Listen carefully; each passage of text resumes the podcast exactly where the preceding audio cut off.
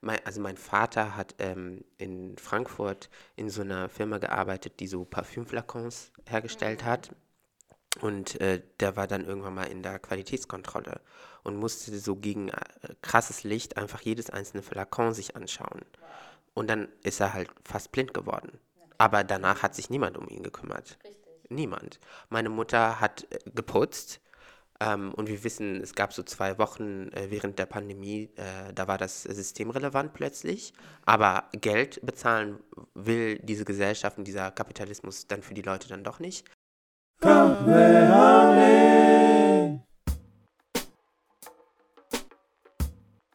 Hallo und herzlich willkommen zur neuen Episode der dritten Staffel von KW Hane, der Podcast vom Renk Magazin. Unser Motto lautet Klischeeschublade auf, gedankenfrei.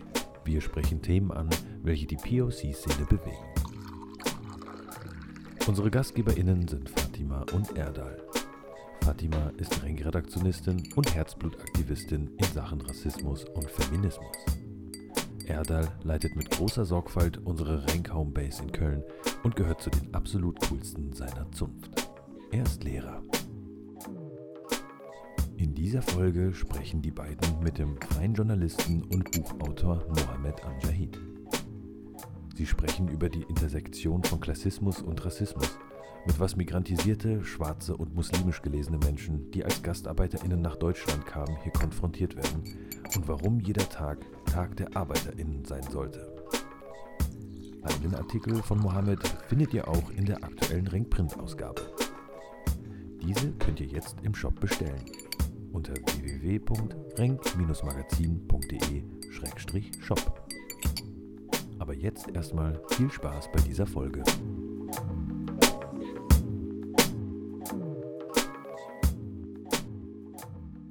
Hallo zusammen und herzlich willkommen zu einer neuen Folge von KW Hane. Yeah, herzlich willkommen. Schön, dass ihr wieder da seid.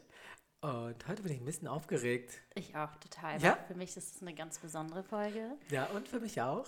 Sowieso, aber für mich ist das nochmal, ich würde gerne jetzt so Zrero machen. Das ist so dieses Lalalala. Oh, mach doch mal bitte. Nee, das Komm, ist mach laut, mal. so dieses Hey. Ja, das ist auch äh, ganz in, äh, im Sinne unseres Themas oder beziehungsweise unseres Gastes. Wir haben nämlich heute einen Gast. Und diesmal bin ich eigentlich in dieser Situation, wo immer die äh, Fatima ist. Ich möchte diesen Gast, den wir heute hier haben, auch vorstellen und ich hoffe, ich hoffe, ich spreche deinen Namen auch äh, richtig aus. Und zwar haben wir hier heute Mohammed Amjahid. Okay. Daumen hoch. Ja, ist gut, sehr gut. Ja, weil ähm, wir oft türkische Namen haben und Fatima manchmal den Namen nicht Ich so. müsste so oft türkische Namen nennen. Was Jetzt, ja auch jetzt sind wir in der Mehrheit. auf jeden Jetzt Fall. läuft es anders. Ja, Mashallah, Adem. Ich freue mich so, weil ähm, Ja, mega. unsere Roots ja die same so sind und deswegen finde ich das sehr, sehr schön heute. Aber auch jemanden da zu haben, der auch sehr viel uns heute hoffentlich mitgeben kann, wenn er möchte und äh, zur Arbeiterbewegung viel erzählen kann, weil das ein wichtiges Thema ist und wir hören immer nur oftmals eine Perspektive daraus und deswegen freut es mich umso mehr, heute deine mitnehmen zu dürfen. Ja, absolut. Ich lerne dich ja jetzt heute das erste Mal kennen und äh, ich habe mich auch mega drauf gefreut, auch in der Minderheit zu sein tatsächlich, weil ihr könnt es nicht sehen, aber die Fatima strahlt. Findet es super und ich finde es auch super. Ja, aber der ist äh, ja nicht einfach so bei uns und zwar äh, habe ich heute Morgen einen unglaublich äh, coolen Text von dir bekommen. äh, Der bei uns in der Printausgabe ist, in der dritten Prin- Printausgabe bei Ja. Renk. Für uns hast du einen Text geschrieben und dann dachten wir uns, hey, wir äh, laden dich mal ein, um ein bisschen über deinen Text zu reden. Tada! Worum geht's? Moment, worum geht's in deinem Text? Also, wir haben den gemeinsam, glaube ich, aus einem Twitter-Thread entwickelt, wo ich ziemlich wütend war, wenn man ihn so äh, nochmal liest. Oder ich habe den danach ja nochmal gelesen für den Text. Und ähm, immer wenn ich an die Situation von sogenannten GastarbeiterInnen in Deutschland damals, aber auch heute denke, dann kommt die Wut. Und äh, mit der Wut kommt dann auch äh, quasi das Schreiben. Und ähm, es handelt von einer Situation, die sich ja komplett so ein bisschen oder mehr oder weniger geändert hat in Deutschland. Also, dass wir über eine bestimmte Gruppe gesprochen haben, also als Objekte einfach nur, und dass diese Leute bzw. ihre Kinder und Kindeskinder jetzt selbst sprechfähig im Mainstream geworden sind. Wir können nochmal später über die ähm, Organisation von GastarbeiterInnen selbst nochmal sprechen, mhm. weil wir tun auch äh, immer so, als wäre das irgendwie ganz neu mit Antira und so, aber da gab es ja schon voll viel. Das ja. ist alles nicht bekannt oder ähm, viele wissen nicht davon, dass natürlich auch viele GastarbeiterInnen aus der Türkei, aus Marokko, aus äh, Ex-Jugoslawien oder auch Italien, Portugal sich ja auch organisiert haben, weil ja. die Deutschen sie einfach dreckig behandelt haben. Mhm. Richtig. Ja. Genau, aber äh, der Text handelt tatsächlich von einer gewissen Emanzipation in unseren Familien, sag ich jetzt mal. Ja, wir haben ja schon ähm, eine Folge zu Gastarbeiter aufgenommen und das ist ja jetzt eine ganz andere, ganz anderer Blickwinkel, weil wir haben ja viel über unsere Eltern geredet. Mhm. Ne? Wir hatten ja letztens äh, ganz viel ähm, darüber reden können, dürfen auch. Und äh, jetzt geht es halt ein bisschen mehr ins Eingemachte. Ne? Also in deinem Text sprichst du von, von Entmenschlichung beispielsweise. Ne? Äh, wie, wie ist das gemeint? Wir haben ja in Deutschland, oder einige haben in Deutschland dieses Jahr 60 Jahre ähm, Gastarbeiterabkommen mit der Türkei gefeiert. Und ich frage mich auch, was gibt es da eigentlich zu feiern? Mhm. Mm, vor allen Dingen ein Vertrag zwischen zwei Staaten ist jetzt nicht irgendwie so, bin ich nicht in Partylaune, aber das hat, glaube ich, was eher mit mir zu tun. Ähm, aber dieser Vertrag hat dafür gesorgt, dass sehr, sehr viele Menschen, Millionen von Menschen ähm, nach Deutschland gekommen sind und eher als Ware genutzt wurden, mhm. ähm, als Arbeitskraft. Also Deu die deutsche Sprache ist ja manchmal sehr brutal. Mhm. Und äh, es waren halt nicht Menschen, sondern es waren Arbeitskräfte und man hat sie dann so auch entsprechend untergebracht. Es gibt Archive, die ich mir angeschaut habe, wo äh, hier in Berlin, ich meine, ich habe neulich ähm, getwittert, äh, dass äh, es ohne GastarbeiterInnen kein West-Berlin gegeben hätte. Also West-Berlin wäre ja zusammen. Äh, ja, diese Stadt ist Absolut. einfach, ähm, baut auf die Präsenz von, man nennt sie damals wie heute Ausländer, mhm. auf, aber ähm, die Anerkennung hat halt damals wie heute gefehlt. Ja. Und ja, heute äh, Feierlichkeiten und Bundespräsident kommt und redet irgendwie daher, daher aber ich sehe nicht, dass die Menschen, unsere Eltern, ähm, unsere Großeltern da ähm, mal auch eine Entschuldigung äh, entgegennehmen konnten hm. von, von Deutschland, wo in, wir wissen, dass in Spandau einige GastarbeiterInnen sogenannte wie Sardinen untergebracht worden sind. Vor allen Dingen gibt es viele, viele Geschichten, die gar nicht erzählt werden im Mainstream, zum Beispiel äh, Frauen, die hierher gekommen sind, ähm, die dann in Siemensstadt zum Beispiel äh, wirklich einfach entmenschlicht worden sind. Mhm. Da ging es darum, wie kann man diese Menschen dazu bringen, ähm, acht, neun, zehn, zwölf Stunden am Tag zu arbeiten und dann parkt man sie abends irgendwo. So, und dann kommen sie am nächsten Tag und das kann man mit denen äh, gut machen, weil ähm, die gehen ja sowieso wieder. Ja. Und ähm, wie wir wissen, viele sind dann nicht gegangen, einige sind gegangen, meine Eltern sind ja gegangen, weil es einfach so scheiße war in Deutschland. Wann sind sie gegangen und wann waren sie da? Mm, mein Vater ist ähm, über Spanien, Frankreich und dann nach Frankfurt äh, gekommen. Mhm. Das ist so in den 60er Jahren gewesen. Mm, und äh, später hat er meine Mutter geheiratet und die kam dann dazu. Äh, in den Anfang der 70er müsste es das gewesen ja. sein. Und ähm, wir waren in Frankfurt. Ich meine, ich will jetzt hier kein Opferporno machen, aber ha äh, Housing Situation scheiße. Ja im wahrsten Sinne des Wortes. Du kriegst keine Wohnung. Mhm. Ähm, äh, meine Eltern haben beide jeweils äh, Schichtarbeit gemacht, drei Jobs gemacht, um überleben zu können. Äh, und dann wurde meine Mutter noch, äh, und das beschreibe ich im Text, ähm, geschlagen von so einem Nazi. Dann ist sie zur Polizei gegangen, dann hat sie die Polizei ausgelacht und das führte natürlich dazu, dass sie dann gesagt haben, okay, Gäste gehen wieder und wir wollen wirklich jetzt weg. Ach, krass, so, und ähm, ich verstehe nicht, warum Deutsche, weiße Deutsche, es so ähm, persönlich nehmen, wenn das kritisiert wird. Mhm. Also äh, tatsächlich ist auch im Zuge von GastarbeiterInnenschaft so eine Haltung bei vielen weißen Deutschen, dass wir dankbar sein sollten. Richtig. Kommt bei mir, ich weiß nicht, wie es bei euch ist, Ich- aber bei mir kommt das so an. Total. Also wir hören das ja auch immer und ich bin da ein bisschen radikal, was das angeht. Ähm, ich mag auch diesen Satz nicht. Es kamen Arbeiter, äh, nee, es sind, äh, wir haben Arbeiter hergeholt und es kamen Menschen. Das ist schon mal für mich von einer Form von Klasse. Diesen Satz kann ich sowas von nicht hören und ich weiß, dass jetzt da draußen ganz viele mich hassen werden dafür, aber ähm, ich, also das ist, Aber genau das beschreibt es ja eigentlich. Das ist, es wurden Gastarbeiter gerufen, ja, und man hat sie als Ressource, und das sagst du ja auch in dem Text, gesehen, aber es ist, war halt keine Ressource. Es waren äh, reale Menschen, die sind gekommen, weil sie Ideen und äh, Hoffnungen und so weiter hatten. Zwar, wie du ja eben gesagt hast, die wollten, die waren Gäste, sind gekommen und sind dann wieder gegangen, aber sie sind ja nicht gegangen. Und viele sind ja einfach dann geblieben, weil sie auch ihr, ihren Lebensmittelpunkt auch so langsam hier hatten. Ne? Nicht nur mit der Arbeit, sondern auch mit der Familie, die nachkommen. Also Kinder wurden hier geboren. Äh, sie wurden hier ja in Kindergarten untergebracht, in Schulen und so weiter. Aber das Ding war ja, man hat ja auch in Schulen extra Sprachkurse nur für die Kids gehabt von Gastarbeiter, ArbeiterInnen. Und das Krasse ist für mich persönlich, es wird ja sehr romantisiert. Wir Genau. reden gar nicht von Ja. Vergewaltigungen, die da stattgefunden Ja. haben. Ja. Das wird ausgelöscht.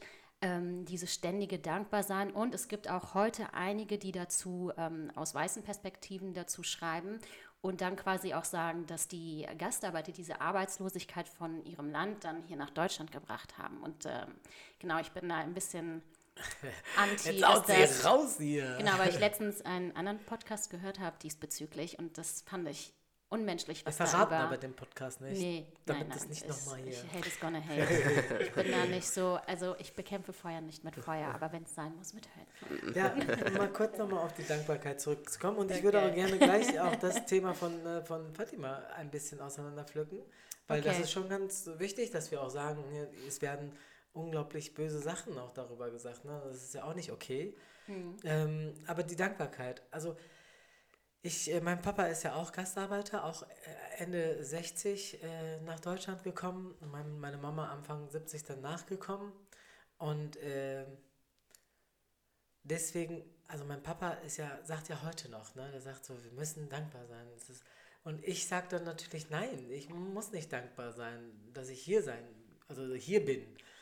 Und das wird uns ja dann auch ein bisschen mit reinge, reingegeben, ne? Also unsere Eltern, dass sie dann sagen so, seid nicht so, seid nicht so undankbar. Ne? Ich, meine Eltern verstehen das fast auch gar nicht, wenn ich denen sage so, hey, nee, also das ist schon mal der falsche Ansatz. Ich, äh, ich muss nicht dankbar sein. Mein Vater, bevor er gestorben ist, hat äh, immer gesagt, sei nett zu den Weißen, mach, was dein weißer Chef sagt, einfach nur immer nicken, weil ähm, du bist halt in seinem Land. Muss man noch nicht mal gendern, weil der Chef ja immer ein Dude war.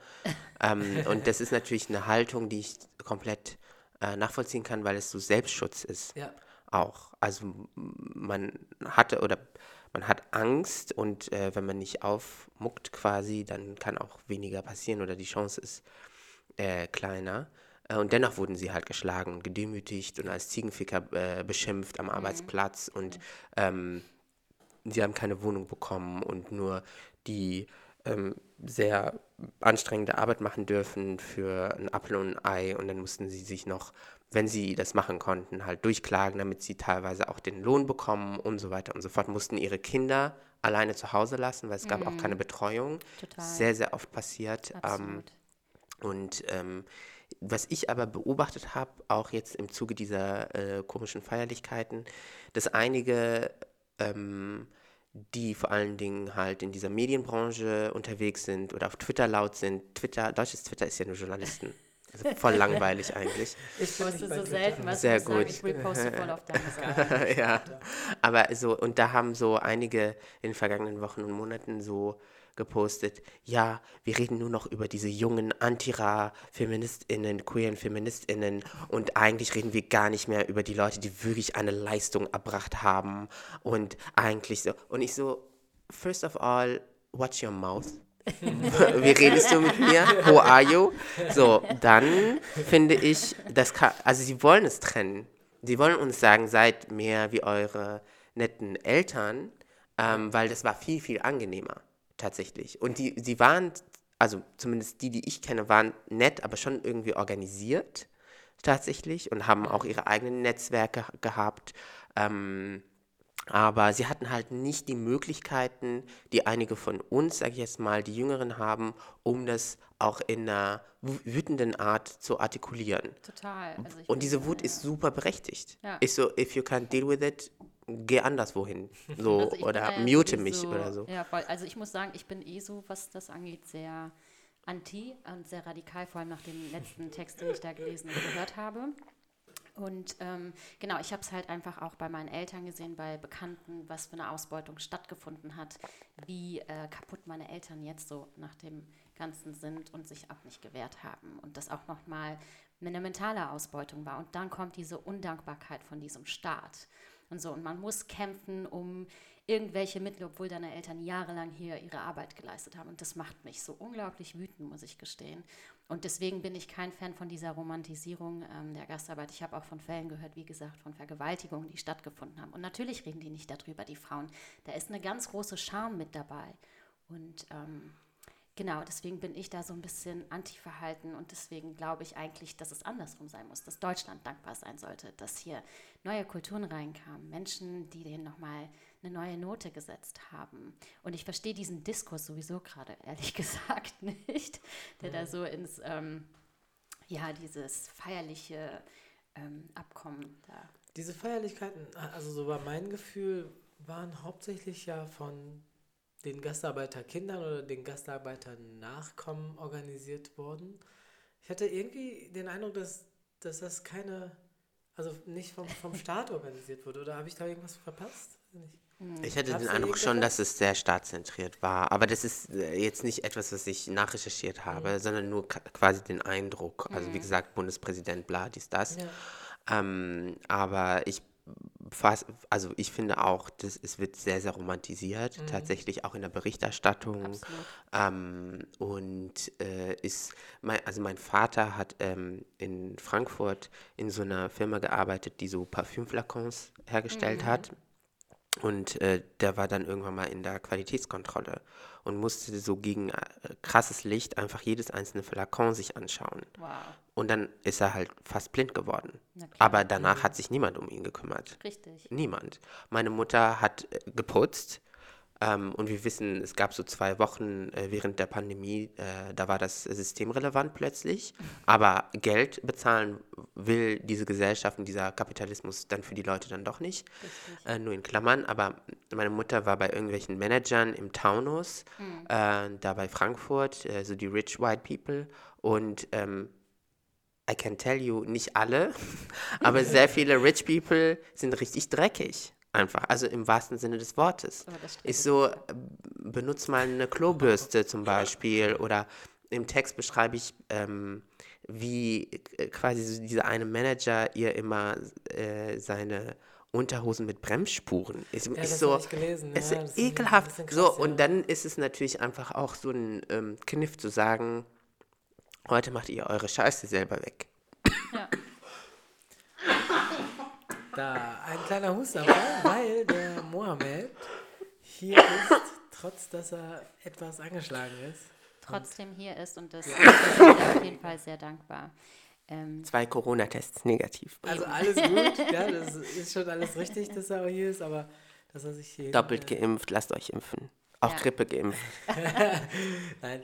Aber ähm, ich finde aber cool, sehr- dass du trotzdem da bist, dass Genau. du äh, trotz deiner. Ich finde halt, ähm, da reden wir wieder von äh, Kolonialgeschichte quasi, das zieht sich dann so ein bisschen weiter in dem Moment, wo dann halt die Ausbeutung der Menschen stattgefunden hat. Und das finde ich dann halt unglaublich extrem, weil äh, nicht allzu lang vor dieser Gastarbeiterzeit wurden ja auch Menschen generell weltweit noch versklavt. So. Und das ist eine moderne Form von äh, Versklavung gewesen, meines Erachtens. Okay, ein bisschen. Genau, also ich wäre da ein bisschen vorsichtig Ja, tatsächlich, ähm, aber es ist halt, also ich glaube, Entmenschlichung trifft es mehr aus meiner Okay. Perspektive und es ist, ähm, Ganz radikal. ähm, nee, weil ich bin auch immer vorsichtig zum Beispiel mit Kriegsrhetorik. Ja. Ähm, weil dann gibt es auch anderswo wirklich Krieg und dann äh, entwertet man diese Sprache auch oder macht sie weniger ähm, relevant, wenn man recht. über den Krieg spricht. Deswegen Sklaverei würde ich sagen, wenn es um Sklaverei geht. Ähm, aber ähm, dass da wirklich teilweise null Anerkennung gekommen ist, den sogenannten GastarbeiterInnen gegenüber und dass ganz viele von denen keine Staatsbürgerschaft bekommen haben, Das dass sie äh, richtig mickrige Renten bekommen haben, 30, 40 Jahre gearbeitet und dreistellige Renten, weil sie halt auch Hungerlöhne bekommen haben, äh, teilweise, dass sie zwei, drei Jobs machen mussten, um über die Runden zu kommen. Niemand hat sich für die interessiert, äh, wie es denen geht. Und am Ende möchte dieser Staat quasi romantisch sagen, ah, Friede, Freude, Eierkuchen, Integration, dein Mutter-Integration, ist mir ehrlich. Als die Gastarbeiterinnen hierher gekommen sind, konnten die Deutschen ja nicht antizipieren, dass wir hier sitzen, diesen Podcast machen, über Allmanns äh, lästern. Die hätten das vielleicht eher nicht gemacht, aber sie mussten. Deswegen ist es total wichtig, nochmal die Akteure zu benennen, glaube ich, und zu sagen, viele glauben ja, unsere Eltern sind freiwillig hierher gekommen, aber es war einerseits Kapitalismus und andererseits der deutsche Staat in Kooperation mit der deutschen Wirtschaft. Die haben ja all diese Büros in den Ländern aufgemacht, in Marokko, in der Türkei, in Ex-Jugoslawien und haben die Leute wirklich angefleht zu kommen. Weil in Bayern, Baden-Württemberg, West-Berlin, äh, niemand wollte nach West-Berlin kommen. Es war ein Shithole. Niemand wollte hierher kommen, außer die komischen KünstlerInnen so. Die, das, genau, ja. Aber, ähm, und die wurden dann äh, direkt, äh, die GastarbeiterInnen direkt an der Mauer in einer dunklen Ecke äh, untergebracht, ohne Heizung, ohne nichts. Und ich habe neulich nochmal in ähm, Fernseharchive geguckt. Einfach weil, wenn man sich das nochmal angucken kann, das macht nochmal einen Unterschied. klar. Und habe halt gemerkt, am Anfang war so ein Exotismus, am Anfang äh, waren ja meist äh, italienische äh, und portugiesische vor allen Dingen GastarbeiterInnen hier. Und dann wurden sie so beäugt und dann Dolce Vita. Und die ItalienerInnen haben sich auch, glaube ich, ein bisschen hochgearbeitet, ähm, auch indem sie sich dann selbstständig gemacht haben, ganz oft mit ihren Restaurants und diese ähm, Sehnsucht der Deutschen nach Dolce Vita, Deutsche Vita quasi, ähm, äh, erfüllt haben. Und in Bayern dachten, denken die bis heute, ja, sie seien Italien. Und das ist sehr, sehr gut. Das hat natürlich auch was damit zu tun. White People und so, das ist nochmal anders. Ja. Aber in den Archiven sieht man, äh, als die, ich sag mal, TürkInnen, KurdInnen, ArmenierInnen und so kamen, dann ging es so nach unten. Am Anfang war gar nicht Islam so das äh, Problem, sondern es war so, ja, sie kommen und dann waschen wir sie ab, quasi. Also so Ja, ja, das Footage. Ähm, und dann kamen die MarokkanerInnen und dann kam schon quasi das, was man mit sarazinische Diskurse, glaube ich, Ja. zusammenfassen kann. Da ging es nur darum, äh, wir werden überfremdet, äh, Spiegel, Zeit, ähm, äh, öffentlich-rechtliches Fernsehen, alle haben halt genau diese Stories gebracht. Äh, Ghettos, Duisburg, Islam. mm, Islam, Islam, Islam. Das kam dann irgendwann mal, glaube ich, so Ende der 80er, 90er, Diese Clash of Civilization. Da sagt ja die, äh, die Hatice Akgün hat da mal ein nettes Zitat rausgehauen. Die hat gesagt, irgendwie nach 9-11 war ich keine Türkin und keine Gastarbeiterin mehr oder Kind eines Gastarbeiters, sondern da wurde ich äh, zu Muslima gemacht. Ne? Also da war ich dann nicht mehr irgendwie eine Nationalität, dann war ich eine Religion. Ja, also da, das spielt natürlich eine riesen, riesengroße Rolle dann, ne? irgendwann mal. Ja, es ist echt schwierig. Mein Vater erzählt das auch so mit dem, mit dem, mit der Ankunft. Also in Istanbul sind sie ja erstmal gelandet und danach wurden sie da schon super, super krass inspiziert. Also wirklich Körper- und Physio-Check. Und dann ging es halt in die nächste Instanz. Und das war dann in München, sind sie erstmal gelandet. Und da auch wirklich dieses, Mit dem Zug. ja, mit dem Zug. Und ähm, dann mussten sie da auch wirklich blank ziehen, ne? Mhm. Sie mussten blank ziehen und da wurde als erstmal ordentlich geguckt, ob die gesund sind. Und das und wenn ich, also ich kenne auch diese, ich habe mir auch Videomaterial dazu angeguckt und interessiere mich auch grundsätzlich für dieses Thema sehr wegen meinem Papa. Äh, aber es hat mir, ich hatte, also jetzt kleine Triggerwarnung, ne? also es, wenn ich mir diese Bilder immer angeguckt habe, dachte ich an äh, die äh, ja, an den Holocaust, ne? Also da, wo die, also es ist echt hart gerade, aber ich dachte mir, diese, diese Inspektion, diese, diese, diese Körper abtasten und seid ihr gesund, das war so Schindlers Liste, ne? Das war dann so, so uh, was war das denn? Das äh, sieht so, so wahre Mensch, ne? Und wow, da fand ich ein bisschen entwürdigend irgendwie. Schwierig. Genau, auch da würde ich darauf achten, welche Sprache und welche, man kann immer alles vergleichen natürlich, aber Nein, einige, ver- das genau, nicht. Nein, nein, ich äh, vergleich das nicht. habe ich Also auch ich- nicht so verstanden. genau, ne? Es ist nur sehr unangenehm, glaube ich, Deutsche inspizieren Körper ist schon mal wrong an Ja, sich. ja. So, don't touch Das me. meine ich halt, ne? Genau. ähm, und ich glaube, dass dieses Bild mit dieser Inspektion äh, und Leute mussten sich nackig ausziehen und dann wurden sie begutachtet wie Vieh, Ja. mehr oder weniger. Mm, Das ist ähm, eine, das ist ein Bild, das es auch so ein bisschen zusammenfasst, über was wir heute sprechen. Mein Vater ist dann, äh, war in Paris oder bei Paris und hat da sechs Jahre gearbeitet in so einer äh, Zulieferfirma für Autos, so für Zündkerzen. Ähm, und dann ist er nach Frankfurt und äh, es war ja super, super einfach, nach Deutschland zu kommen, weil die Deutschen haben Leute gesucht. Ähm, und dann ist er im ba Bahnhof angekommen und wusste aber nicht, wo er hingehen sollte. Und dann ist er da zur Polizei gegangen und hat denen die Adresse äh, gezeigt, wo er hin sollte. Und er hat mir dann immer erzählt, wie nett die Polizisten waren. Und ähm, dass sie ihn sogar haben übernachten lassen bei, in, bei der Polizei. Und dann ha haben sie ihn am nächsten Tag hingefahren. Und ich, irgendwann mal habe ich gemerkt, die haben dich festgenommen. ja, das war halt, ja. genau, die haben dich festgenommen. Aber er hat es nicht so empfunden. Er hat es nicht so empfunden, hat mir immer auch gesagt, wenn du mal ganz in Schwierigkeiten bist, geh zur Polizei. Und so, ja, exactly this I will not do.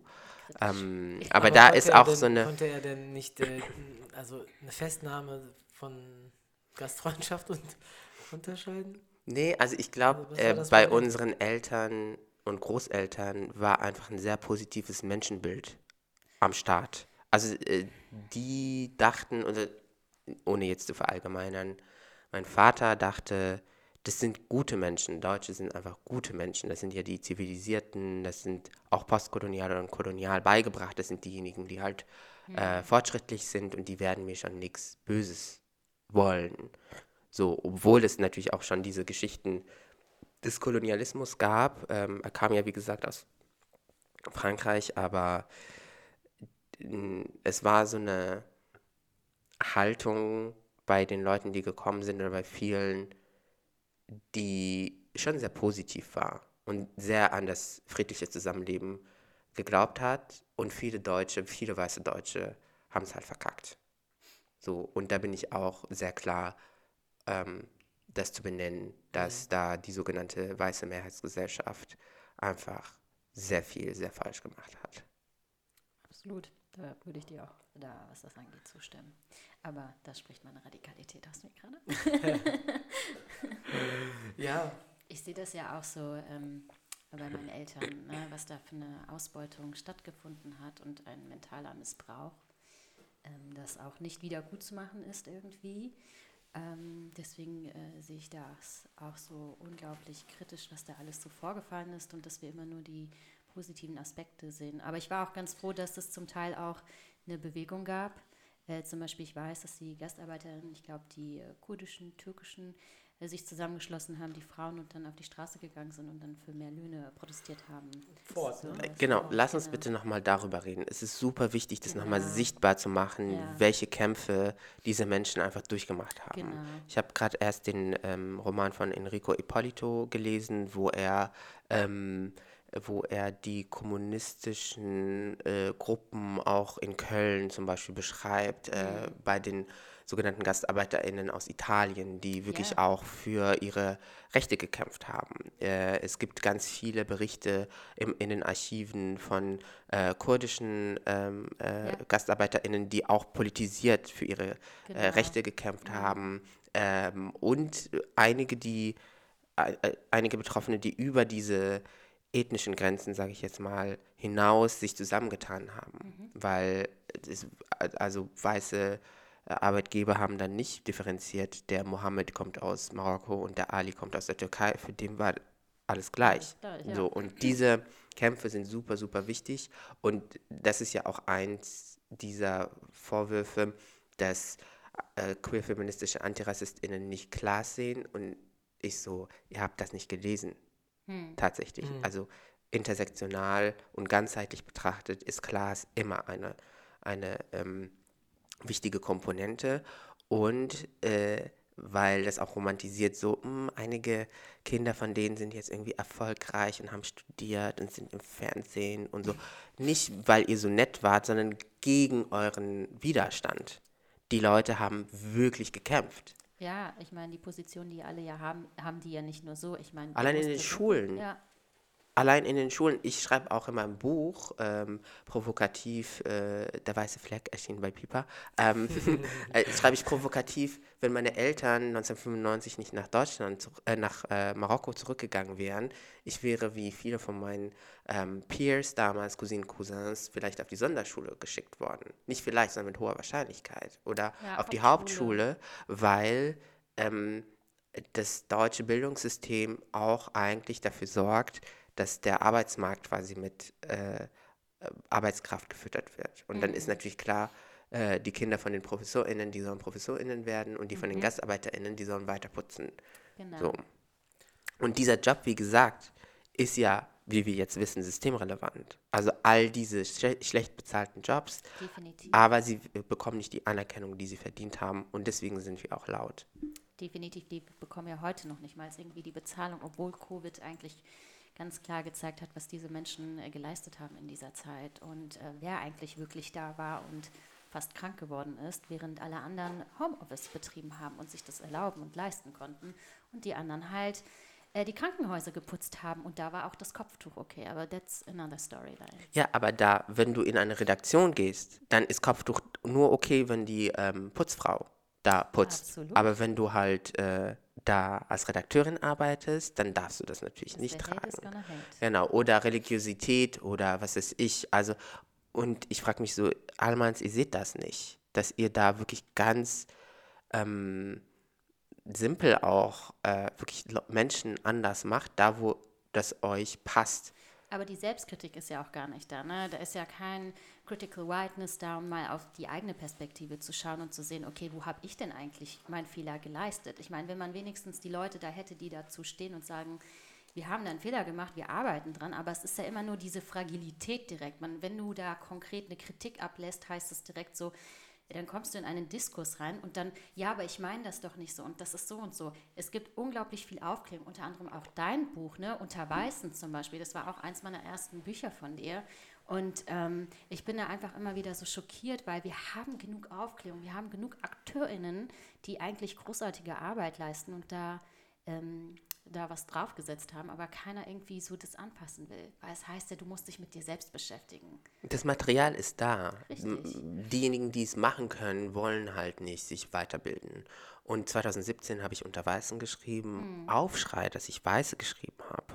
Ich fand es so Wirklich. mutig, ich fand es so gut. So, what? So, Mohammed, was fällt dir ein? Und dann ich so, wow, wow. Und heute hat es sich ja so ein bisschen, ich bin ja sehr pessimistisch, aber es hat sich so ein bisschen gewandelt. Jetzt selbst die ganzen dreckigen Rechtsnationalen äh, sagen so Weiße und ich so, mm, okay, interessant. Ähm, aber es ist, es ist äh, noch ein langer Weg quasi Ich- vor uns ja. und es geht darum, nochmal die Lebensleistung von sogenannten GastarbeiterInnen einerseits zu Mhm. würdigen, sichtbar zu machen, ähm, sie zu Wort kommen zu lassen, indem wir auch die Geschichten von unseren Eltern zum Beispiel erzählen, ähm, weil sie es vielleicht teilweise selbst nicht machen können oder wollen, weil sie sind too cute und zu nett. Ähm, und andererseits ist nochmal, glaube ich, aus meiner Perspektive wichtig, was können wir als marginalisierte, verletzbare Minderheiten ähm, daraus lernen, daraus ziehen und wie können wir daraus eine Solidarität entwickeln, dass wir uns zusammentun mit Leuten, die erst seit 2015 zum Beispiel in Deutschland sind. Mhm. Dass man das nicht so trennt genau. und gegeneinander aufspielt, weil das wollen die machen. Ja, ja das tun sie genau. schon die ganze ja, Zeit. das tun sie die ganze Zeit und dann mhm. findet man natürlich irgendeinen so Marok oder einen Türken, der sagt, äh, jetzt äh, das Boot ist voll und so. Ich so, Baba, Wallahi, die reden genauso über dich. Am Richtig. besten, wir, wir müssen aufeinander aufpassen tatsächlich. Das und das ist nicht nochmal passiert, dass ähm, eine ganze Generation von Menschen, die aktiv hierher migriert mhm. sind ähm, äh, oder flüchten mussten, dass die auch wieder genau diese großen Hürden äh, nehmen müssen, ohne das Solidarität. Total, das sieht man ja auch bei den Wahlen zum Beispiel. Ähm, Leute leben hier, zahlen Steuern, durften nicht wählen, weil mhm. sie nicht mhm. die deutsche Staatsbürgerschaft ja. haben. Und für mich ist dieses Gastarbeiterthema nochmal so unglaublich schmerzvoll, weil ich kenne so ein paar Anekdoten, wo halt Gewalt eine Rolle gespielt hat und äh, mentaler Missbrauch bei meinen Eltern. Und wenn ich einfach darüber rede, dann zerbricht es mir einfach so mein Herz. Deswegen bin ich da immer so Okay, ich kann da nicht so viel sagen, weil zum Beispiel mein Vater ähm, in so einer im, bei Dürostall gearbeitet hat. Jetzt habe ich äh, was gesagt. und ähm, da viele Sachen vorgefallen sind und mein Vater selber sich so unglaublich geniert hat, darüber mhm. zu reden. Und deswegen mir das so, also äh, das schnürt mir immer die Kehle zu.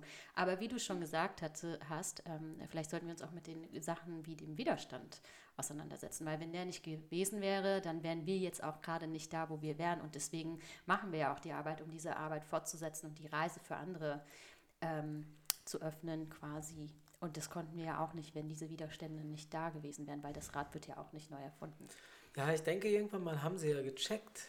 Also sie haben irgendwie, also am Anfang war es ja erstmal, wow, wir sind in Deutschland, wow, wir können arbeiten, wow, wir können in irgendeiner Art und Weise unsere Familien in der Heimat unterstützen. Und äh, dann waren sie erstmal da und dann sehen sie die Ungleichheit, und zwar ganz krasse, äh, die Ungleichheit, denken sich, ja gut, es ist nur temporär, ich muss ja wieder gehen. Und dann, wo es sich dann ein bisschen verfestigt, dann merken sie es. Und dann spaltet sich das, ehrlich gesagt, meines Erachtens. Ich äh, habe äh, immer wieder, höre ich aus der Community, dass äh, sie das okay fanden sie wollten halt auch nicht mucken. Sie wollten, hatten auch Angst, jederzeit wieder zurückgeschickt werden zu können, weil schließlich wurden sie auch aus der Heimat hingeschickt. Ne? Also wie du ja eben sagtest, durch diese Büros, die dann ja äh, dort waren, haben sie ja den Stempel für die Einreise bekommen, für die erste zumindest. Und dann hatten sie ja wirklich Angst, dass sie da wieder zurückgeschickt werden. Mhm. Und dann gab es natürlich auch die Leute, die gesagt haben, hey, wir sind wichtig, wir, die brauchen uns. Und dieses Band, ne, beispielsweise bei Ford oder in, bei Mannesmann oder allen anderen stahlerzeugenden Firmen oder in der, im Ruhrgebiet, in den Zechen, das Band muss oder wird stillgelegt, wenn wir nicht da sind. Und ja gut, sie könnten, man, viele sagen ja dann auch, ja, dann gibt es ja auch andere, die dann kommen werden. Aber nein, die gab es ja nicht. Also es war, kamen ja schon so viele aus, aus diesen Ländern, wo sie angeworben worden sind. Hm. Und die äh, sind super wichtig gewesen, damit das sich, oder damit das wirklich äh, ja, sichtbar wird. Und ich kann mich erinnern, oder beziehungsweise gesehen zu haben, bei, äh, bei der letzten Ausstellung im Museum Ludwig, mhm. dass die, ähm, dass die Fortarbeiter, die migrantischen Fortarbeiter, dort wirklich dann die Streiks angefangen haben. Und ähm, und auch tatsächlich es sichtbar wurde und ganz klar sichtbar auch für die Medienwelt, dass ja, Löhne fast zur Hälfte weniger bezahlt worden sind. Und sogar genau zur Hälfte oder manchmal sogar weniger.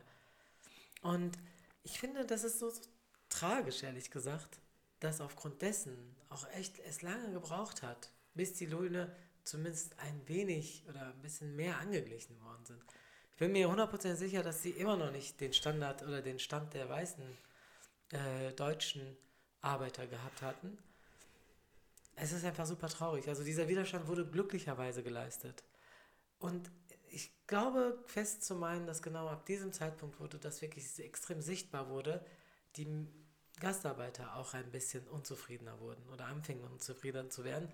Und dann kam auch natürlich die Aussage, weil mein Vater war, und bis heute noch, ne, sagt er, ich will definitiv nicht, dass ihr, also meine Kinder, wir und seine Enkel und Enkelinnen, dass sie diese Arbeit machen müssen. Also sie sagen unbedingt, ihr müsst was daraus machen. Ihr dürft nicht so enden wie wir. Auf der anderen Seite, so paradox es auch klingt, waren sie ja auch mega dankbar. Sie sagen ja, gut, dass wir in Deutschland waren, gut, dass wir hier arbeiten können, gut, dass wir euch jetzt ein gutes Leben vorbereitet haben. Also, so, dass du doppelt so gut sein musst wie richtig. alle deutschen Kinder. Also das ja, erzählen ja auch ganz viele ähm, Kinder und Enkel von sogenannten GastarbeiterInnen und dann bist du halt vielleicht, mashallah, so, wirklich doppelt so gut und dann ist es aber für die Deutschen auch nicht okay. Richtig. So, äh, ich weiß nicht, ob ihr euch an Julian Reichelt von Bildpropaganda erinnern oh. können. ähm, äh, der Täter, egal. Ähm, der hatte mal, der dreckige Hund, der hatte mal, ähm, ist es justiziabel? Nee, das ist meine Nein. Meinung. das ist meine Meinung. Ich sag auch ähm, der hatte mal gepostet äh, eine Liste mit Stipendien, die ich bekommen habe. Mhm. So, und im Sinne von, ah, Deutschland hat dir so viel Geld gegeben und jetzt machst du so irgendwie antideutsche Propaganda. Oh. Dann ist so, Khamsa, Khamsa, mashallah, auf mich erstmal und vielleicht, äh, genau, aber und vielleicht habe ich einfach dafür hart gearbeitet. Ja. Also vielleicht hat es auch natürlich was gebracht, dass wir gedrillt worden sind, weil unsere Eltern nicht wollten, dass wir das gleiche Schicksal teilen. Mhm. Äh, obwohl das System an sich uns als Kinder, als Enkel auch da reindrängen wollte. Weil ja, Helmut Kohl hat denen dann, äh, keine Ahnung, 5000, 10.000 D-Mark angeboten, damit die alle wieder gehen. Und ja. einige wenige haben es dann gemacht, ja. ähm, weil so schön ist dieses Land auch wieder nicht. Äh, und dann ähm, äh, haben aber viele gesagt, nee, ich habe mir jetzt hier was aufgebaut.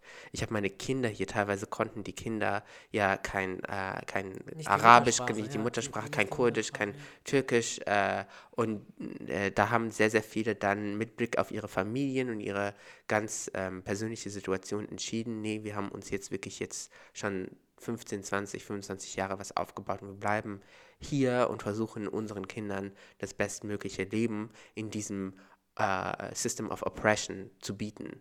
So, und das ist, äh, glaube ich, die Legacy von sehr, sehr vielen mhm. ähm, sogenannten GastarbeiterInnen, dass wir jetzt einfach nerven. Sie waren dankbar und nett und wir nicht. ich würde sagen, wir sind schon charmant. Und ich meine, das Ding ist ja auch, unsere Eltern wussten auch ganz viele Sachen nicht. Also sprich, dieses Rassismus, wir haben das ja auch erst später herausgefunden. Also als Sachen passiert sind in der Schule, bin ich immer davon ausgegangen, erstmal, dass es an mir liegt, weil ich ja keine Ahnung hatte und auch von diesem System auch so sozialisiert worden bin. Das sind ja auch plötzlich Geschichten, wo alle, äh, man hat ja auch kein, also ich zum Beispiel bin in einer rein weißen Schule groß geworden und das war für mich so total extrem. Und danach, irgendwann die Jahre später, wo man sich mehr mit diesen Themen beschäftigt hat, dann hieß es so, ach, da war ich auch und ich habe auch sowas und das erlebt. Und es ist so, da kommen wir halt irgendwie zusammen und deswegen hast du da vollkommen recht. Die haben es, glaube ich, einfach nicht als Rassismus wahrgenommen, weil sie sich gedacht haben, der Gastgeber darf sich das Recht daraus rausnehmen, mich auch so zu behandeln. Ich bin in einem fremden Land. Also so, so haben sie es ja gesehen. Sie dachten sich ja, wir kommen jetzt hier hin und müssen uns entweder benehmen und wenn wir uns nicht benehmen, dürfen sie uns auch tadeln. Und dann sagen sie uns dann, na gut, es ist, ähm, ja, die haben es dann halt einfach so gesehen. Sie haben gesagt, ja gut, wir haben uns nicht benommen und dann ist es so. Ich glaube, so später erst, wo auch wirklich, ich glaube, das war so im Zuge dieser, dieser Widerstände, wo das dann diese, diese Ungleichheit ganz klar wurde und zusätzlich waren sie ja dann schon so lange da, dass sie auch ein Stück weit auch mitbekommen haben, dass Deutschland eine, eine Geschichte hat, auch Rassismus in irgendeiner Art und Weise in ihrer Geschichte haben.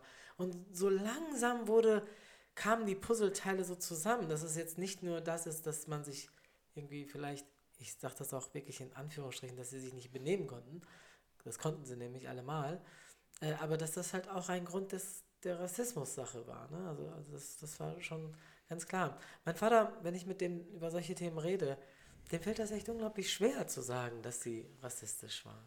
Hm. Die Deutschen? Ja, ja. Mhm. Also der, ihm fällt das wirklich schwer. Also hin und wieder sagt er es und sagt so, ja, wir wurden, wir Ausländer wurden halt hier und dort schon sehr, sehr krass benachteiligt. Und das, äh, also, also es, kann, es ist immer noch so ein bisschen so diese Abhängigkeit, würde ich sagen. So immer noch diese dankbare Abhängigkeit, dieses, dieses ja, mindere Gefühl. Die Ausbeutung ist schlechthin. Ja, es ist wirklich. Ja, man muss es sowieso in diesem kapitalistischen Kontext immer betrachten. Ja, ja.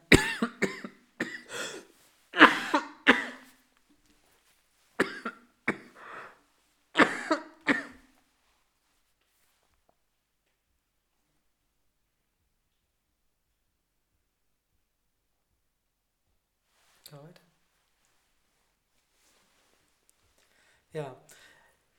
Ich möchte noch mal kurz auf deinen Text zu sprechen kommen. Und zwar redest du da von internalisierter Minder internalisierte Minderwertigkeitskomplexe. Was ist damit gemeint? Weil du hast ja auch einen Kontext dort reingesetzt mit der Sarah, die weiter, also Sarah, also nicht Irgend so eine Sache. Irgend so eine Sache. Irgend so eine aber migrantische Sache, ne? ne? Die sich dann halt weiterbildet. Nehmen wir mal an, sie macht ihr Abitur und dann geht sie auch noch studieren. Wow. Ja, das ist richtig gut. Und sie geht danach nicht arbeiten. Sie macht noch ihren Doktor. Und wenn sie Glück hat und einen tollen Dozenten, Professor, macht sie vielleicht sogar ihr, ihren Prof. Also da irgendwie, also in diesem Kontext hattest du das ja gesagt. Kannst du das nochmal erläutern? Genau, dass äh, diese Sarah dann so erstaunt über sich selbst ist. Also du hattest, hattest es gerade gut formuliert, Fatima, dass man, glaube ich, oder wir ähm, auch immer gedacht haben oder weiterhin denken, der Fehler liegt eigentlich bei mir, weil die, also Teile der Mehrheitsgesellschaft das dir auch einreden. Du bist defizitär, du kannst es nicht, das ist kulturell bedingt, dass ähm, du nicht integrierbar bist.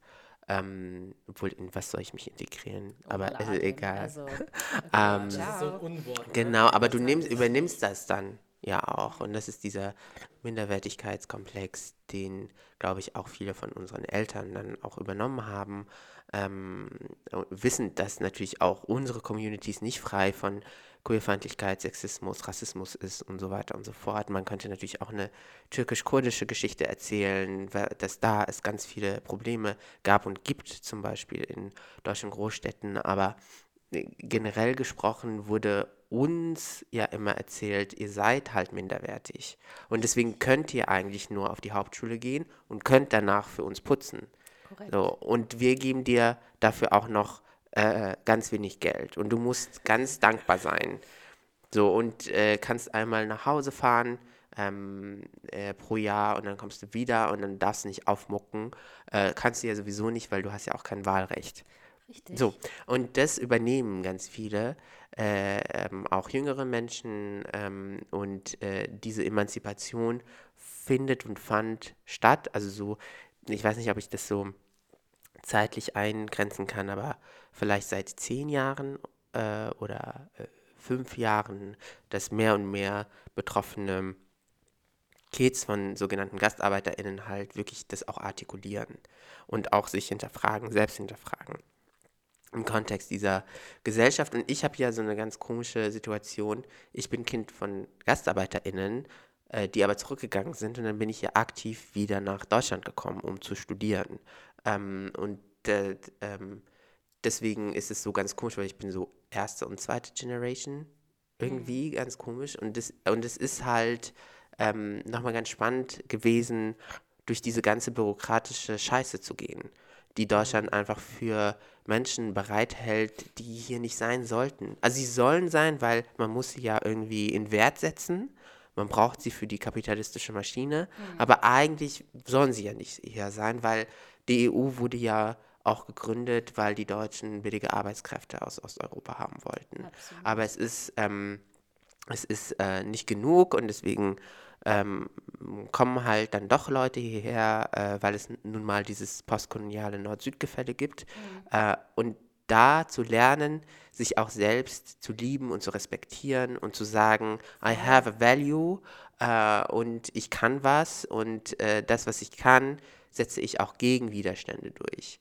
Da müssen ganz viele talentierte, junge, tolle Sarahs erstmal durch. So, und ich, ich beobachte das auch vor allen Dingen bei ganz jungen Leuten, dass die auch im Jahr 2021, äh, 22, also im Heute, das erstmal lernen müssen, weil es Vollkommen. vererbt sich von Generation zu Generation. Absolut. Ich meine, ich sehe das ja auch in der ausländerrechtlichen Bürgerkommission.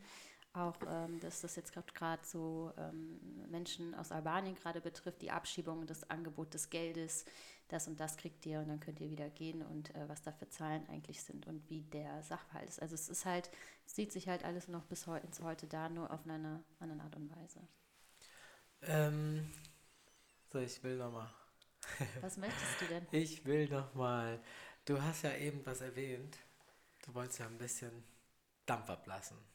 Ja. Hau mal bitte raus, weil das war auch etwas, wo ich, wo ich auch sauer war, ne, als ich das gehört habe.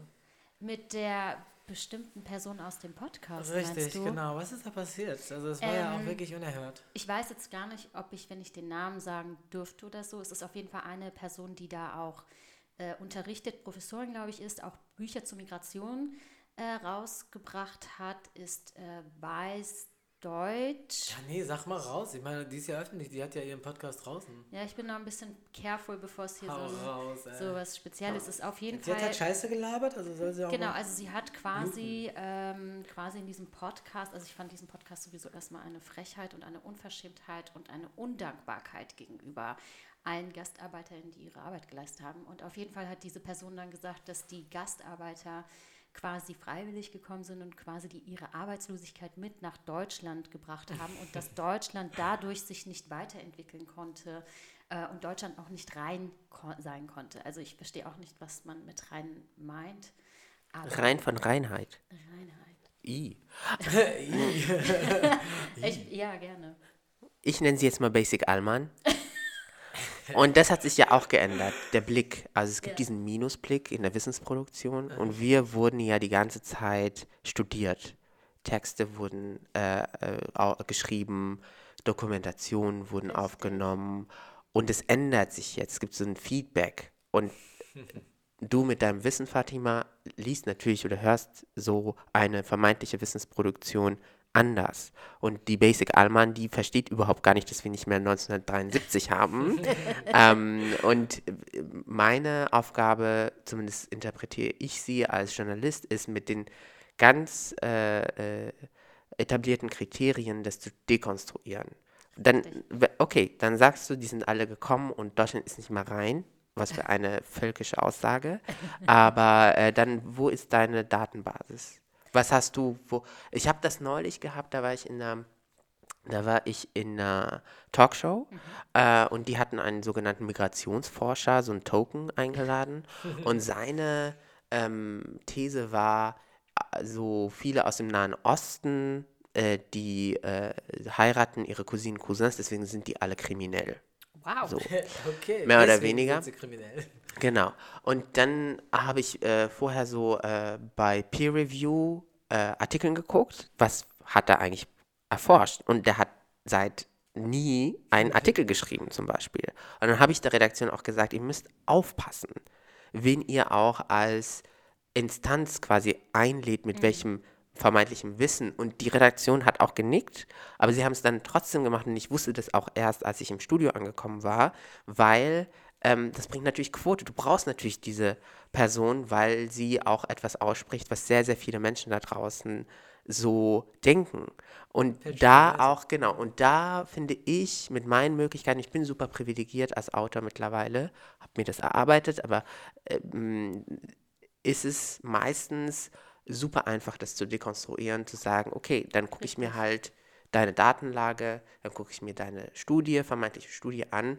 Und meistens, wenn es eine rassistische Kackscheiße ist, dann äh, kann man das ganz schnell auch man herausarbeiten. Kann das definitiv. Also der Podcast wollte das anscheinend nicht, aber man kann es ganz klar mit wissenschaftlichen Fakten ähm, belegen, dass sie im Unrecht ist. Also definitiv. Also es war auch, es klang auch mehr nach einer, desto mehr man sich das angehört hat, desto mehr klang es halt auch nach einer Form von Hetze etwas, was so mhm. die, die, äh, die rechte Fraktion aufsaugen kann. Und ich finde es so extrem, dass dann noch mehr gestreut wird, weil ähm, die rechte Fraktion hier komplett unterschätzt wird. Oder auch nicht, noch nicht mal unterschätzt, ich glaube, einfach weggeguckt wird. Aber Hauptsache der Linksextremismus ist da. But that's also another story. Ne? Ja, echt hart. Also echt hart, wenn man sowas hört, dann denkt man sich, ähm, geht's noch? Schön mit Öl. ja, vielen, vielen Dank, dass du da warst. Danke für die Einladung. Mashallah auf uns alle. Ja, mashallah. ich will das auch können. Kannst du das? Äh, ich werde mich äh, vornehm zurückhalten. Ehrlich? Aber kannst du Genau, das? ich bin ja ein Ja, bisschen. du bist, Aber du bist Du bist, du bist auf jeden Fall entschuldigt. Aber kannst du das? Ja, ne? ähm, wenn die Stimmung richtig ist und im Club wirklich die Also richtige geht's. Musik, ja, dann geht Ich wollte das. schon fast so äh, typische marokkanische Hochzeitsmusik kurz einlaufen lassen, nur aus Gag. Aber jetzt habe ich nicht mein Handy dabei. Schade. Ja, so Sre so dieses La ilaha illallah. Ja, wir haben. Salam, ala Rasulullah. Nein, ich fange erst gar Oh, nicht an. dir wohl-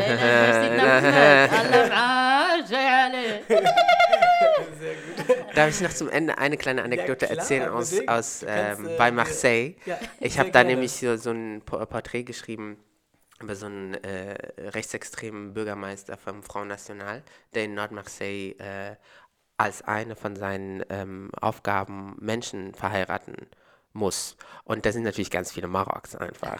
und äh, der hat sich das, glaube ich, anders vorgestellt. Und jeden zweiten Tag muss er halt irgendwie welche Maroks halt vermählen. Und die sind so, die gehen immer so mit so. Äh, und ich dachte so, mm, okay, gut, let's see, wie es 2050 hier aussehen. Ja, das hat. Power to the people einfach. Ähm, genau, aber entschuldigt nochmal die Sprache manchmal, die wir an den Tag gelegt haben oder die falschen Ausdrücke. Ne? Sprache unglaublich wichtig Alles wieder. gut. Genau. Ihr kennt das ja nicht anders. Ja. Ja, also wir haben eben noch, bevor wir angefangen haben zu aufzunehmen, über die unglaublich leckeren marokkanischen Kekse und Backware geredet. Wir machen uns jetzt einen schönen Abend und wir danken auf jeden Fall Vielen Mohammed Amjahid. ah, ich will das so okay, Gula. Sag, sag du mal, Schon sag du okay. mal, sag du mal. Mohammed Amjahid. Ja, Es hört sich Ja. schon ein bisschen cooler an, als ich das Ja. jetzt ausspreche. Aber dafür Entschuldigung. Ähm, ja, wir danken fürs Vielen Zuhören. Dank. Vielen, vielen Dank, dass du Danke da euch. warst. Äh, ja, ich hoffe, man sieht sich nochmal. Inshallah. Und alle fleißig den Artikel von äh, Mohammed Amjahid lesen. Oder die Bücher auch. Und die Ähm, Bücher. Mohammed klärt da auch ganz viel auf. Genau, habt einen schönen Tag. Bis Wir dann. küssen eure Augen. Tschüss. Tschüss. Tschüss. Ja, das war auch schon die aktuelle Folge des KW Hanne Podcast. Wenn sie dir gefallen hat, schreib doch bitte in die Kommentare bei Instagram und lass ein bisschen Liebe da. Für konstruktive Kritik sind wir natürlich auch sehr dankbar.